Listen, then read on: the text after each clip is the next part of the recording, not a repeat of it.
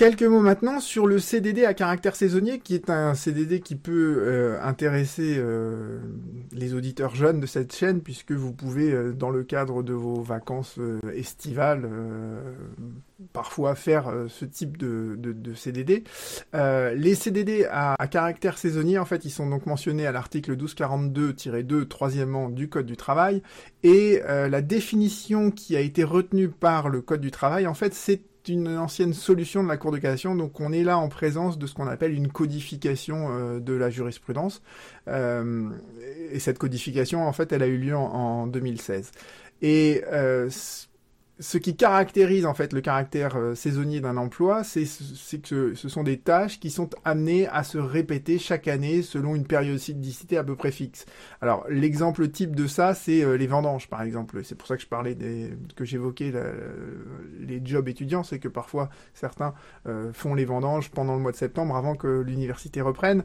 vous avez également bien évidemment les animateurs de clubs de vacances pendant l'été. Vous voyez, ça, ça ne, généralement les centres ne sont ouverts que pendant la période estivale, certains d'entre eux. Ou euh, autre exemple classique aussi, c'est le, moniteur de ski, euh, qui lui, bien évidemment, ne pourra donner des cours que pendant la période où la station de ski est ouverte. Sachez que sur ces euh, contrats saisonniers, en fait, on considère que ils peuvent être à terme précis ou alors à terme imprécis pour une durée minimale.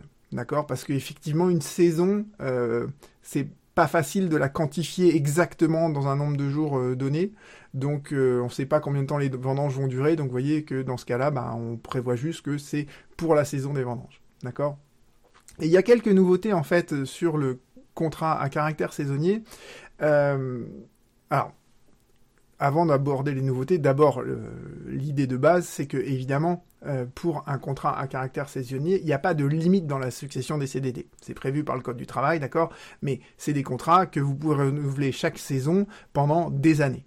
Euh, et c'est pas parce que ces contrats se seraient renouvelés pendant plusieurs saisons, pendant plusieurs années, qu'il y aurait une requalification du CDD en CDI. D'accord Donc euh, ça c'est la première idée.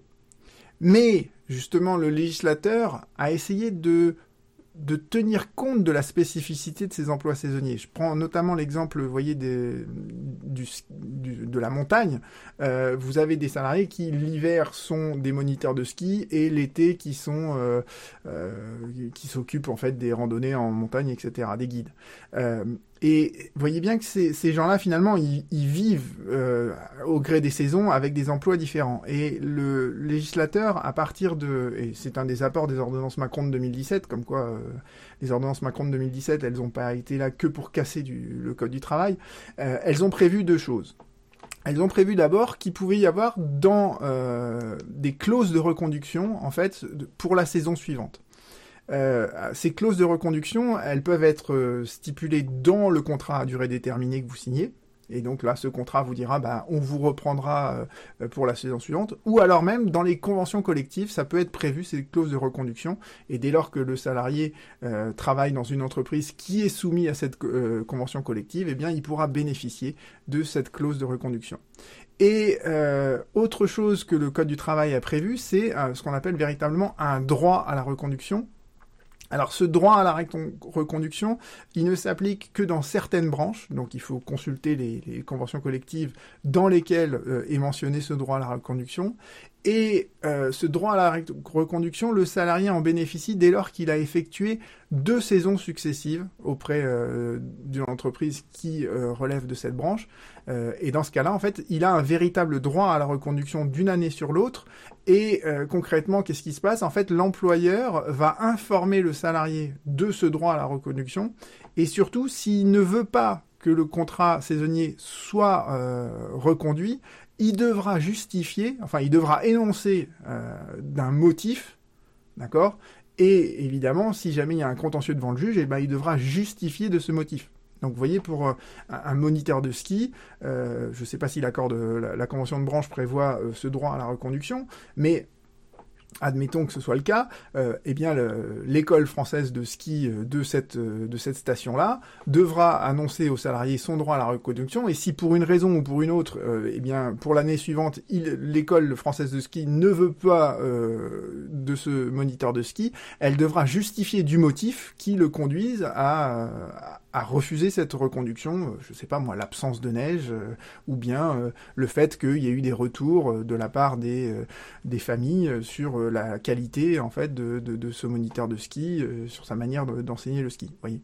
Donc ça, ça serait typiquement le type de euh, motif euh, dûment fondé que pourrait invoquer un employeur pour tenir en échec ce droit à la reconduction qui a été reconnu les ordonnances Macron en 2017.